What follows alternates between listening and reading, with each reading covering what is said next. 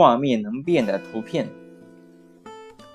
正面看是一只可爱的小白兔，侧面看却是一只凶猛的大老虎。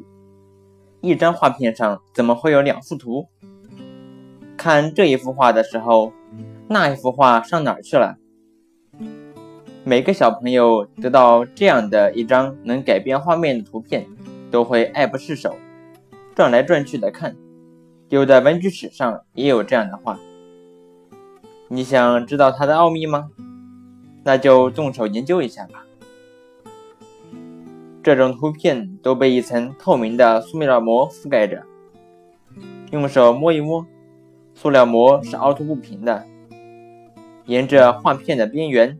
用刀片切下一小条，用放大镜仔细的看，就会发现这一小条塑料膜的侧面像瓦楞似的，一个半圆紧挨着另一个半圆。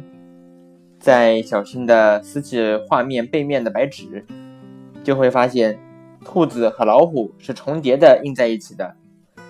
这就是全部秘密。但是弄清它的道理，还需要一点光学知识。瓦楞状的塑料膜相当于一排排凸透镜，凸透镜有折光作用，它能把一个方向射来的光折向另一个方向。利用这种方法，就能够把重叠在一起的两幅画分开。下面，让我们自己动手来做一个能变化的图片。找一根一毫米左右粗的透明钓鱼线，剪成三厘米长的一段。一共十几根，排成一排放在本文插图上，让玻璃丝和插图中的单行线平行。从一个角度上看是一个 A 字，而从另一个角度看则是一个 V 字。A 字和 V 字是这样画上去的。把这幅图画分成许多一毫米宽的细格，把这些细格分成两组：单数组和双数组。在单数组上写上 A 字，双数组上写上 V 字。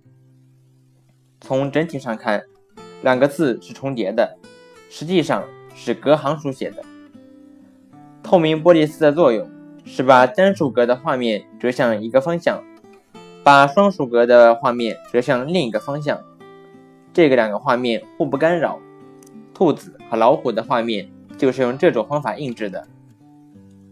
瓦楞似的塑料纹理，如果是竖直放置，则可以把许多不同的画面分别折向两只眼睛。用这种方法还可以产生立体效果，制成立体照片。也有的把电视屏幕做成类似的情况，放映立体电视。